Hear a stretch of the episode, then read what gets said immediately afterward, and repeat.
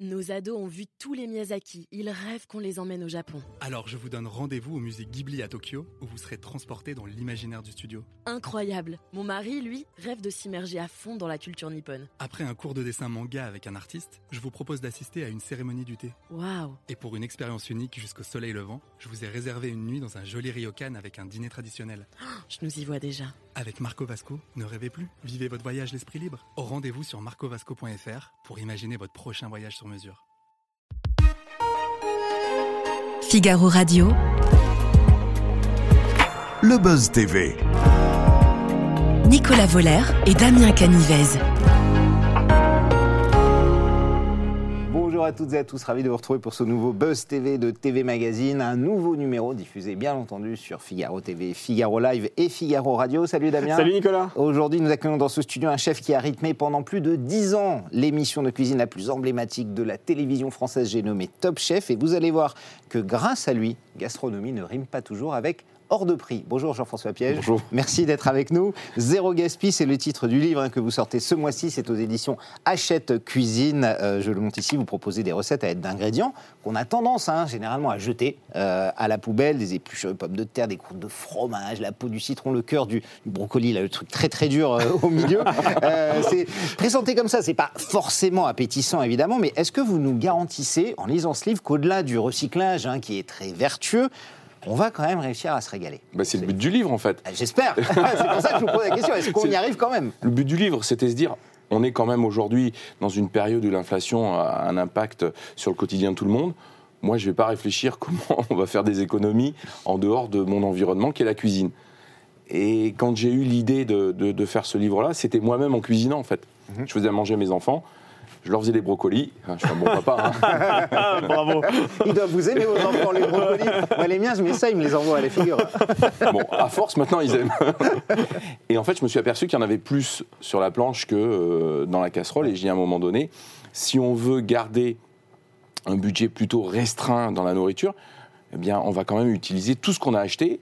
Pour utiliser tout ce qu'on a acheté, c'est de rien jeter. C'est zéro gaspille. Bon, bah voilà, et ben, je me suis mis à réfléchir, j'ai travaillé, on a fait des essais. Pas tous euh, réussis, Ouais. mais euh, une avez gardé les meilleurs. On a gardé les meilleurs et les plus intéressants. Et après, je pense que ce- dans ce livre-là, il faut un petit peu glisser les recettes. Euh, on, on achète de la salade, on a des feuilles de salade qu'on mange pas, qui sont pas très bonnes, on en fait un velouté. Bon, bah, je l'ai fait avec de la laitue, mais on peut le faire avec, on peut faire d'autres choses. On fait un pesto de, de feuilles de radis, si on a mangé des radis, mais on peut le faire aussi avec des feuilles de salade. On peut s'amuser en fait. Non, mais la tête de crevette, par exemple, c'est pas bon, la tête de crevette. Ah, c'est si, impossible. super bon, ça. Ah, ça, c'est- la tête de la crevette C'est mais- super bon, si. Enfin, soit, enfin. Ben, Qu'est-ce qu'on ça, fait, une eh, tête de crevette, par Eh exemple ben, on en fait une bisque ou on en fait un D'accord. consommé. Mais après, je suis allé même un peu plus loin, c'est que une fois que j'ai fait le consommé de crevettes, bah, qu'est-ce qu'on en fait? On peut faire un petit ramen, on peut faire. Oui, oui, oui. Oui, parce qu'on a, on a fait un rôti, il nous reste un peu de rôti qui est froid dans le frigo, on le coupe, on met quelques pâtes dedans, euh, euh, un petit peu de gingembre. Enfin, je vais pas vous donner la recette. hein. Bon, C'est dans le livre. On l'a prise par cœur de toute façon, donc on la connaît. dans le livre. On va continuer cet entretien passionnant. Vous allez découvrir tout ce qu'on peut faire avec les restes sans euh, gaspiller. Ce sera avec Jean-François Piège, juste après les news médias de Damien Canives. Damien, on commence ces Oui. infos médias avec euh, Cyril Hanouna qui a annoncé la préparation d'une enquête. Ah oui, alors vous avez peut-être pensé que c'est une blague, mais pas du tout. Bah, Je vous préviens, dites-moi. l'animateur-producteur de Touche pas à mon poste était l'invité de Jean-Marc Morandini. C'était ce lundi euh, 11 septembre sur CNews, Mmh. l'occasion pour lui d'évoquer bien évidemment la rentrée de Touche pas à mon poste sur C8, mais aussi d'annoncer la préparation d'une enquête intitulée Enquête de complément. Alors l'objectif évidemment c'est d'investiguer sur Ah oui, France Télévisions et le magazine Complément d'enquête, vous l'avez bien compris, diffusé sur France 2, qui prépare comme par hasard un numéro spécial sur Cyril Hanouna. C'est une réponse, c'est ça C'est une réponse. Ça fait exactement. longtemps qu'il en parle de. J'ai l'impression qu'il a très peur de ce. Bah voilà, c'est effectivement ça. C'est pour montrer. Donc c'est une contre-enquête, Voilà, fait, il n'a pas l'intention de se laisser faire. C'est un peu le message qu'il a souhaité euh, faire passer dans l'émission de, de Jean-Marc Morandini. Et devinez sur qui il va s'appuyer pour faire son enquête Eh bien sur Jacques Cardoz, qui a rejoint l'équipe de chroniqueurs de Touche pas à mon poste et qui, vous le savez, était l'animateur de complément de d'enquête avant Tristan Walex. Voilà. Qui a une grosse voix un peu, non ah oui, ça, ouais, ouais, exactement. Ouais. Un, un personnage, euh, un personnage, Hanouna, clivant, on aime, on déteste. Vous faites partie de quelle catégorie Vous, c'est un animateur un peu hors norme aujourd'hui dans la télé? Bah, c'est pas ça, c'est que moi je travaille. Ouais. Ah oui, c'est vrai. Ah Vous regardez pas alors Donc je peux pas. C'est pas je- je- Ça vous arrivait d'aller sur ces plateaux, d'être invité Oui, ou moi j'ai toujours été très bien reçu, et, et, mais en fait je regarde pas parce que c'est le moment en fait où on prépare le service, où on est au moment où, moi je m'affaire pour faire plaisir aux autres. Vous n'avez pas la télé dans votre cuisine d'ailleurs? Non, on a, la, on a la radio. Ah, vous avez la radio. sûr. Le matin, pour la mise en place, on a la Ça radio. déconcentre moins quand même. hein. Ouais. Euh, pour regarder, il y a une émission dans laquelle vous adorez aller, que vous aimez, euh, c'est à vous, euh, quotidien, plateau, chez Léa Salamé ou Laurent Je crois que ça Ruquier, comme vous le, le- le Buzz TV Figaro. Oh. Ça- ça- ça- Oh, gentil, ah bah toutes les questions dérangeantes, on les enlève. la Allez, ça, réponse, c'est- la réponse est parfaite. La réponse est On parfaite. arrête là, On continue ces infos médias, Damien, avec des détails sur la nouvelle saison de Pékin Express. Oui, absolument. Stéphane Rothenberg, l'animateur de cette émission euh, d'aventure, a dévoilé sur son compte Instagram une vidéo dans laquelle il trace un petit peu les contours de la nouvelle saison euh, de Pékin Express, euh, qui sera toujours bien évidemment diffusée sur M6. Elle s'intitulera Les traces du tigre d'or. Les participants, cette fois-ci, vont pouvoir traverser trois pays l'Indonésie, euh, la Malaisie et le Vietnam. Alors, on rappelle que Pékin Express, ça reste quand même l'une des marques fortes à l'image de Top Chef Ouais. de, de la Et c'est 6. le même présentateur. Et c'est le même Exactement. présentateur, exactement. Bah voilà, peut-être que c'est On Stéphane enlève le costume la recette. cravate Ouais, pour ouais. le Voilà. costume de d'Indiana Jones. Alors vous avez côtoyé Stéphane pendant 10 ans hein, sur Top Chef. Si demain il y a, un, comme ça a déjà été fait, un Pékin Express euh, People avec des célébrités qui vous emmènent, vous partez à l'aventure ou c'est un truc qui vous, qui vous rebute immédiatement ça? Alors, euh, ni l'un ni l'autre, c'est que malheureusement, euh, Vous n'auriez pas le temps. voilà, c'est ça. Je préfère m'occuper de mes restaurants et je me sens bien dans mes maisons. Donc, en fait, je ne peux pas faire ces choses-là. Mais admettons que vous ayez le temps. Vous le faites ou ça vous fait quand même peur l'aventure comme ça en sac à dos à courir partout, de, à faire du stop, à faire des épreuves euh Alors, c'est pas le sac à dos, c'est pas l'aventure, c'est qu'est-ce qu'on va manger tous les jours qui me fait peur. Vous avez un Oui, euro pour manger. Ouais, En moi, fait, c'est ça, en C'est fait. l'habitant qui vous nourrit. Hein. C'est Un euro. S'il y a quelque chose qui me ferait réfléchir, c'est qu'est-ce qu'on va manger Vous avez chez Habitant, vous négociez de faire la cuisine en échange de, de la Ah ouais. fourniture de Ah, nourriture. peut-être, peut-être, peut-être, Vous auriez une chance, euh, à mon avis, Jean-François. Bonne idée. On termine, Damien, le chiffre du jour 2,9. Oui, exactement. C'est en millions le nombre de téléspectateurs qui se sont rassemblés devant la quatrième saison des Bracelets Rouges. Cela représente 16,4% de part d'audience. La chaîne arrive derrière M6 qui occupe la première place du classement avec sa célébrissime émission L'amour est dans le pré. Ouais, toujours, euh, toujours un carton. hein. L'amour est dans le pré. Euh, 10 saisons de, de Top Chef, une émission qui rassemble des millions de téléspectateurs, qui continue de, de- de- de bien marcher. Est-ce qu'aujourd'hui, avec euh, le recul, que vous ne faites plus partie de l'émission, vous direz que c'est une émission qui a grandement contribué à votre renommée, à tous les restaurants que vous aviez ouverts? Vous aviez déjà une carrière, évidemment, avant, hein, Jean-François, mais qu'est-ce que ça... Quel était l'impact de Top Chef sur votre carrière Bah, L'impact, il est, il est simple. C'est que j'ai été dans le salon des gens euh, pendant 10 années, à 20h30, euh, une fois par semaine, pendant 14 semaines. Ouais. Donc, euh, il ne faut pas le nier. Après, euh, je pense que moi, j'ai jamais fait du spectacle. J'ai toujours fait de la cuisine à la télé. Nous, on a commencé euh, cette aventure, l'émission n'existait pas en fait. Oui. On est arrivé, les candidats ne savaient, ne savaient pas ce qu'ils allaient vivre, et moi non plus. Donc on a vécu des saisons qui ont, sur les dix premières, qui ont évolué avec le temps, parce que l'habitude, la connaissance, voilà, et moi j'ai préféré, je préférais un petit peu ces débuts parce qu'il y avait un petit peu plus de candeur. Peut-être qu'aujourd'hui ça devient un peu plus euh, un endroit où on vient se montrer. Ils sont trop préparés, vous trouvez, ou presque, presque trop, qui préparent un peu de chaud, non, en fait. je- c'est l'évolution naturelle. Il n'y a pas d'opposition à avoir. Moi, j'ai une préférence peut-être au début où il y avait cette candeur, où on faisait de la cuisine et cette cuisine était filmée. Alors que maintenant, vous pensez que c'est plus un spectacle un peu à l'américaine, c'est-à-dire que tout est un petit Mm, peu surjoué non, c'est pas, c'est pas surjoué, mais on, on sait que c'est un endroit où on vient se montrer. Ah oui, ok. Ouais. Donc, euh, Soit plutôt que sa cuisine, c'est ça que Oui, vous voulez moi, dire un peu. Et, et moi, et moi, j'aime bien l'idée, en fait, que, que quand on va au restaurant, on vient manger. Quand on regarde une émission de cuisine, on regarde de la cuisine et on Ouais. regarde pas du spectacle. Ouais. Donc c'est- différent. Mais c'est est-ce que c'est une évolution qui est bonne ou pas bonne? Moi, je porte pas de jugement là-dessus. Mm. Je dis, j'ai adoré les, les- les premières saisons parce qu'il y avait cette candeur, en fait. Et je trouve que la candeur, c'est quelque chose qui est tellement beau. Mais notamment pour la cuisine, c'est c'est un impact fort. On voit le nombre Ah, pour- de, pour de nous- candidats qui ont réussi à Ouais. avoir des étoiles, à Alors ouvrir voilà, des restaurants. Pour, nous, derrière, ça a été pour notre univers, pour notre industrie, qu'un grand média comme la télé s'intéresse à notre univers, Ouais. c'est quelque chose de fabuleux. Ça a propulsé et ça a donné des chances à.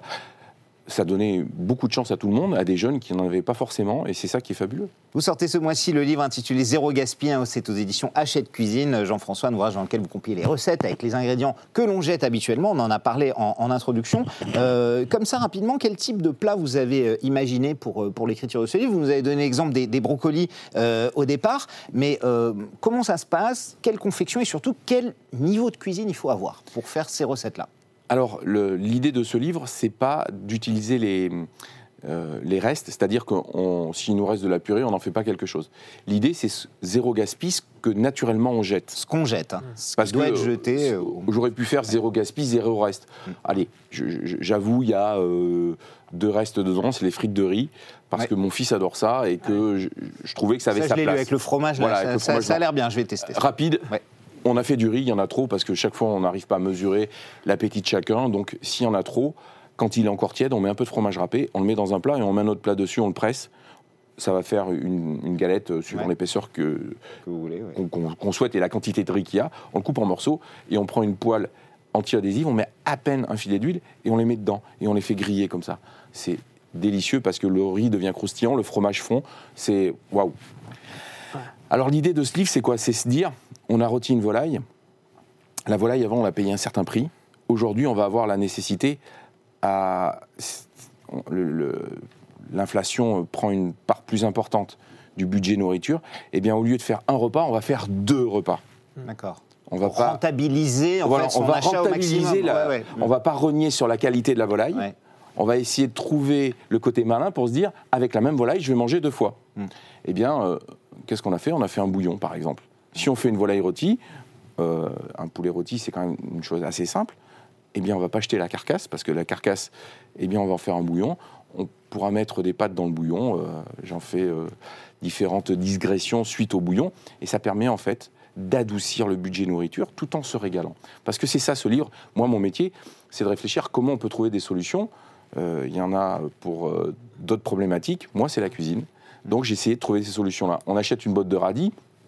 Euh, la botte de radis, on mange les radis, on jette les fans. Mm. Bon, ben voilà, on va pas les jeter, on va faire un Le pesto. céleri aussi, il y a beaucoup euh, Voilà, jeté euh, dans le céleri. Il y a- il y a- Ouais, alors, ouais. j'ai pas tout traité parce que quand j'ai fait la, la, la quantité de recettes, j'en avais 150. Sauf que 150, ça faisait un gros livre. Un gros livre, ça fait un livre qui coûte un certain prix. Oui. Donc, je voulais un livre pas trop cher.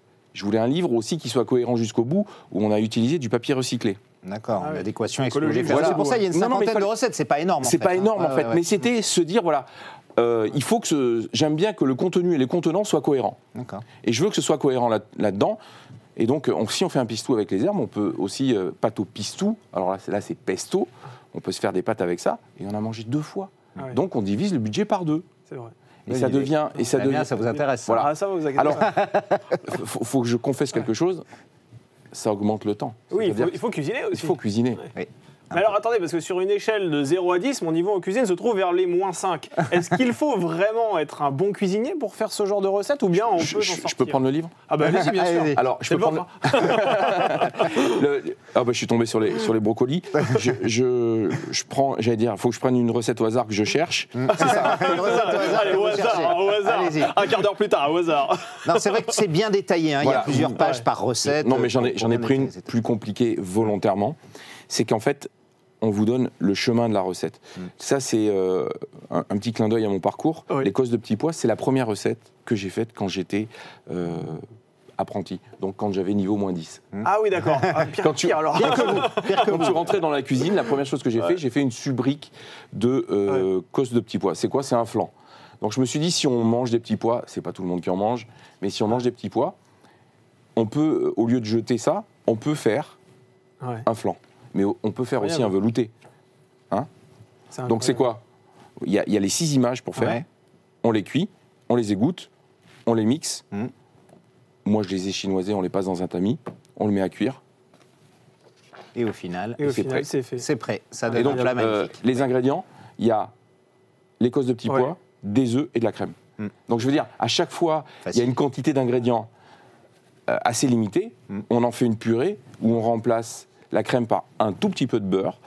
Eh bien, c'est cette capacité à transformer des choses qu'on aurait jetées en plaisir. Donc les coquilles d'œufs, on les met dedans, hein, c'est ça Coquille d'œuf, donne n'exa- du n'exagérons croustillant, pas. hein. Par exemple, la peau, la peau des pommes de terre, vous en refaites des frites, comme, comme des, comme des frites, Alors, euh, normales. Je vais revenir sur les coquilles d'œufs. Ça, les coquilles d'œufs, c'était, euh, c'est un souvenir quand euh, j'étais jeune cuisinier. Je suis provincial, hein, je suis pas Ouais. parisien. Je suis arrivé au Crillon, dans une grande maison. Il y avait un four c'était ouais. grand, comme cette pièce-là. C'était les grandes marmites. Vous savez, c'est cette image de, de ratatouille qu'on a dans le film, bah, Ouais, c'était ouais, ouais. pareil.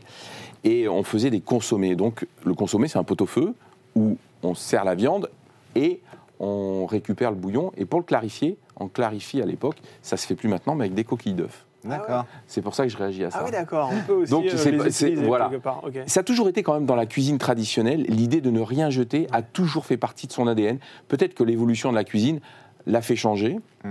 Je suis pas sûr qu'aujourd'hui euh, euh, on- l'évolution soit toujours bonne. Donc c'est pour ça que c'est pas un livre qui euh, nostalgique, mais c'est un Ouais. livre quand même qui reprend certaines tendances qu'on avait déjà en cuisine. Qu'il faut pas oublier. Mais un livre, c'est quoi? C'est transmettre un savoir. Et la transmission, c'est quoi? C'est ce qu'on a appris pour le donner aux autres. Est-ce que vous qualifieriez Jean-François de chef euh, écolo? Et est-ce que cette prise de conscience, elle est euh, récente? Vous l'avez de- depuis toujours Non, moi, Zéro dirais- gaspillage, zéro. Je dirais reste, responsable. Et On fait, on fait du mieux qu'on Mm. peut parce qu'il n'y a pas de. Non, non, je ne suis pas écolo, je suis responsable. Je fais du mieux qu'on peut à chaque fois. Euh, nous, au grand restaurant, le menu s'appelle le Tour de France des territoires. On utilise 100% de produits français. Même le poivre sur table, c'est un poivre euh, qui vient de Saint-Malo. Euh, c'est un poivre qui a été cultivé en France. Évidemment, la, la plante originelle n'est pas française, mais elle a été cultivée en France. Donc moi, j'ai décidé que dans mes restaurants, euh, pour la majeure partie, on allait être les ambassadeurs de ce qui se fait dans notre pays. Donc c'est une façon, c'est une certaine responsabilité en fait. Dans tous vos restaurants, c'est la même chose. Vous avez sensibilisé, vous avez sept restaurants en France, dans le monde, vous avez sensibilisé tout le monde, c'est pour vos équipes. Taï- Taïwan, euh, Taïwan, je, Bien sûr, voilà. Mais et Non, mais sur le gaspillage, sur le Oui. recyclage. Ah, mais alors ouais. le gaspillage, ça a toujours été quelque chose qui, est- qui a, qui a eu du sens chez moi, toujours. Parce que je pense qu'en réfléchissant, c'est en réfléchissant qu'on crée de la valeur et qu'on crée euh, du plaisir. Et c'est lié à votre éducation peut-être? On vous a appris petit à ne euh, jamais laisser Ne pas euh, de gâcher. haricots verts dans votre assiette, par Ah bah, exemple. Euh, moi, je, je lutte contre mon poids depuis tout le temps Ouais. parce qu'en fait, euh, on m'a appris à terminer mon assiette. Ah oui. Moi, aujourd- aujourd'hui, Ouais. quand on voit les pédiatres de mes enfants, le Ouais. pédiatre vous dit la première chose vous poussez pas vos enfants à manger, ils ne se laisseront jamais mourir de faim. Ah oui. C'est notre éducation. D'accord. Moi, mes grands-parents avaient connu la guerre, ils avaient connu le, le manque, donc leur, leur vrai plaisir, c'était de nous surnourrir en fait. Est-ce que, est que Bon. l'inflation, pardon, euh, juste parce que c'est pour rebondir sur le prix de l'alimentaire, notamment, ça a aussi une incidence au niveau de vos restaurants. Ah bah, Est-ce que vous le sentez ouais, Total, total. immédiatement Oui, total. Parce que vous devez augmenter un peu les prix, j'imagine, pour euh, Et- suivre l'inflation? Comment ça se passe? En fait, on est, on- aujourd'hui, on est dans un étau entre euh, l'augmentation de l'énergie et l'augmentation des matières premières. Ouais. On- Il y a eu une nécessité à augmenter parce qu'on ne pouvait pas faire autrement. Et du coup, euh, Oh, nous, moins de clients, ça se voit, ça se sent euh, sur les derniers mois, notamment, j'allais dire, Je- depuis, depuis un an. Je, je pense que c'est tout le monde a cru que après l'été, l'inflation était finie. On est en train de s'apercevoir que ça continue. Euh, non, effectivement. Et euh, on pensait que c'était passager. Je pense que c'est on est rentré dans un. On, on sait quand on rentre dans l'inflation, on ne sait pas quand on en sort. En théorie, en décembre, c'est censé ralentir à ce moment-là, selon l'INSEE.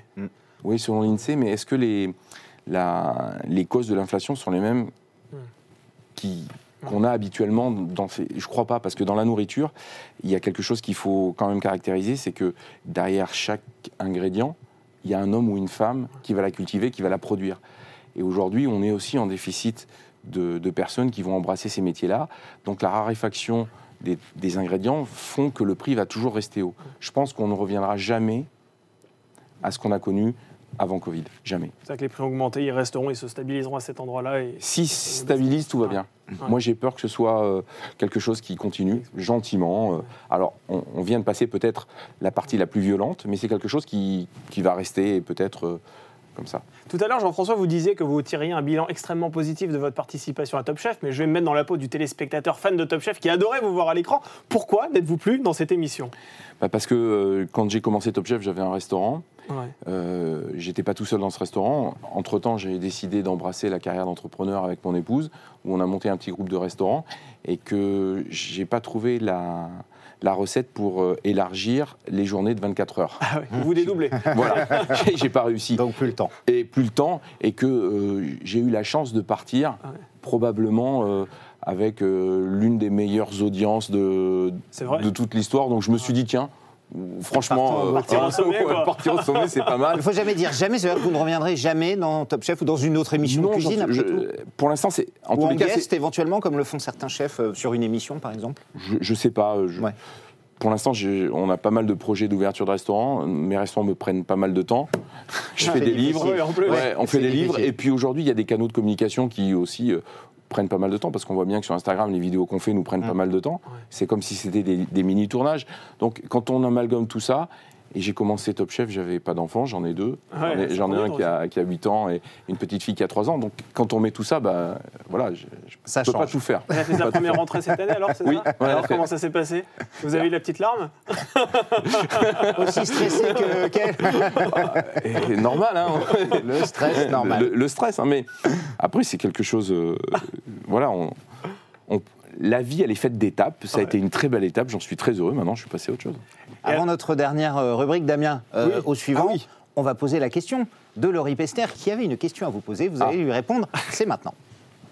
Alors, mon cher Jean-François, je voulais savoir qui ou quoi euh, t'a donné l'envie euh, de, de- de faire de la cuisine et de, de faire des bons plats et de régaler euh, les gens autour de toi? Voilà. Et j'ai une deuxième question, je peux? Ah, mais bien sûr Bien sûr, tout est permis ici.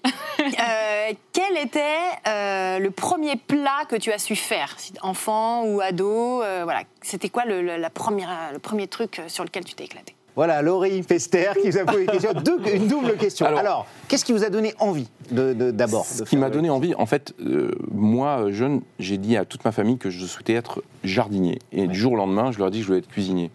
En fait, je me suis aperçu, euh, au moment où on se met à réfléchir sur euh, qui on est, ce qu'on a envie d'être, à l'adolescence, je me suis aperçu que ce qui m'intéressait, c'était pas de remuer la terre, mais c'est ce que la terre produisait. Et je me suis dit que cuisinier devait être le métier que j'embrassais parce que c'est là où j'allais être au contact de ce que j'aimais. Mhm. Donc c'est plutôt euh, les ingrédients et le savoir-faire qui m'ont amené vers la cuisine. Alors, euh, Laurie, merci pour la question du, Et ensuite, du le premier premier plat. plat, alors, Ah c'était quoi, quoi Mais pourquoi Il y a quelque chose de. Ah oui, il y a une ou- catastrophe. Ah, catastrophe. une catastrophe. Je rentre à l'école hôtelière, Ouais. j'apprends à faire la pâte feuilletée. Donc très content, je rentre chez moi. euh, euh, maman, mon papa, j'avais perdu mon papa. Je dis à ma maman, j'ai appris à faire la pâte feuilletée. J'ai envie d'en faire ce week-end. Ok, donc euh, le samedi matin, ma maman travaillait, je fais la pâte feuilletée à la maison. Et qu'est-ce que tu vas faire? Ben écoute, euh, comme elle travaille le, midi, le, le- le samedi midi, en général, c'était notre grand-mère qui nous faisait à manger. Ben, j'ai dit, ben, je vais faire une quiche lorraine. Mais on ne prend pas la pâte feuilletée pour faire une quiche lorraine. Et j'avais oublié de mettre un moule. Ah, Donc en fait, j'ai étalé ma pâte feuilletée, j'ai fait un rebord, j'ai mis l'appareil et j'ai mis sur une grille. Quand le four a commencé à, à chauffer, la pâte elle a fondu et tout Ah est oui. allé au fond du four. oui. Donc voilà ma première recette. Mmh. Un grand, grand, un grand souvenir en tout cas. Merci Jean-François, c'est l'heure de notre rubrique au suivant. Ça va être à vous.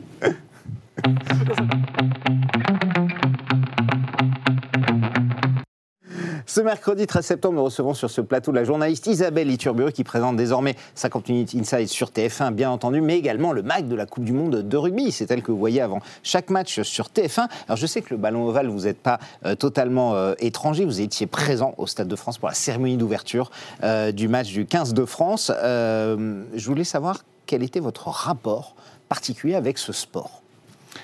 C'est c'est un sport où, qui embrasse un peu les valeurs de, de la cuisine et de ce qu'on aime en fait. C'est un, un sport où il faut être solidaire. La cuisine, une brigade, elle doit être solidaire parce que dans une assiette, ça vient, j'allais dire, un petit peu de partout et il faut qu'on soit là au même moment.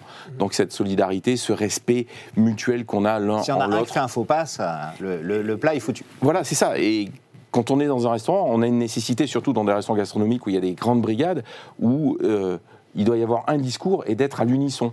Parce que c'est ça qui fonctionne, en fait. Bien sûr. Et donc, c'est des valeurs. euh, Et puis, c'est des valeurs d'abnégation, parce qu'on fait ce métier pour faire plaisir aux autres. Alors, le, le rugby, l'abnégation, c'est, elle, elle est différente. Elle est de se surpasser, de se dépasser. Mais la grande cuisine, c'est ça aussi, c'est se dépasser. Et vous pensez que le 15 de France, il va remporter la Coupe du Monde de rugby?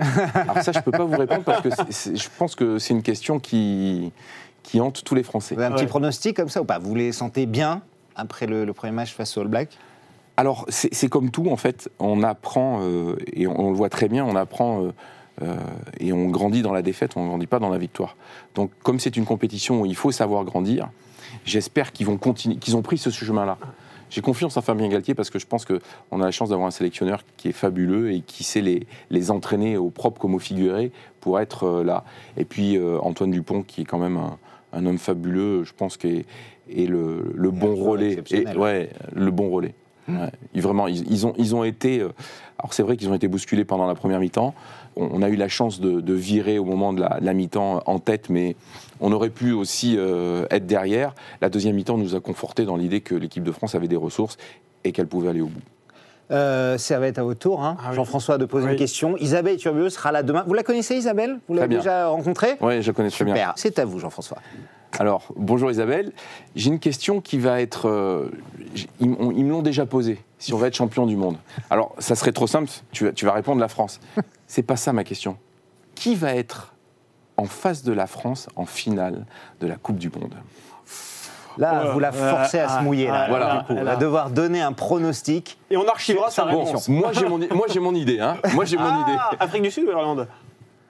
En finale, ça veut dire qu'on n'est pas loin, en tout cas. C'est- c'est- C'est c'est- c'est dans celle-là, Mais absolument. on peut retrouver les Blacks. Hein. Ouais, vrai, vous on avez peut- raison. on peut les On peut retrouver à on peut retrouver les Blacks. Exactement. Attention, il ne faut pas les enterrer, les Blacks. C'est hein. vrai. On soumettra votre question dès demain. Jean-François sera 18h30 demain pour voir la réponse d'Isabelle Turburu. Merci d'être passé nous voir. Je rappelle Merci que vous sortez ce mois-ci au livre Zéro Gaspille. Plein de bonnes idées, plein de bonnes recettes surtout. Je vous conseille évidemment de les faire toutes. Merci beaucoup. Merci à vous. Damien, merci de votre fidélité. Excellente journée à toutes et à tous. Nos ados ont vu tous les Miyazaki. Ils rêvent qu'on les emmène au Japon. Alors je vous donne rendez-vous au musée Ghibli à Tokyo, où vous serez transporté dans l'imaginaire du studio. Incroyable. Mon mari, lui, rêve de s'immerger à fond dans la culture nippone. Après un cours de dessin manga avec un artiste, je vous propose d'assister à une cérémonie du thé. Waouh. Et pour une expérience unique jusqu'au soleil levant, je vous ai réservé une nuit dans un joli ryokan avec un dîner traditionnel. Je nous y vois déjà. Avec Marco Vasco, ne rêvez plus, vivez votre voyage l'esprit libre. Au rendez-vous sur marcovasco.fr pour imaginer votre prochain voyage sur mesure.